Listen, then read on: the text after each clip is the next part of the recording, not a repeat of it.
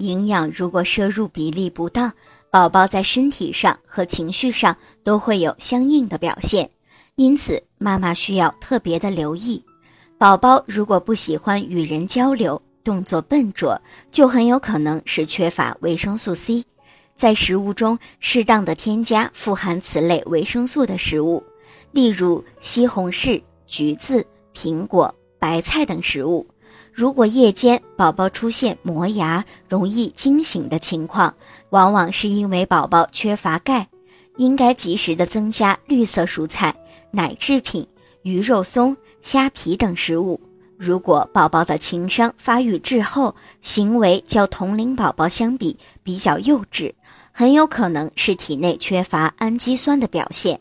妈妈需要为宝宝补充优质高蛋白的食品，例如瘦肉、豆类、奶制品、蛋类等食物。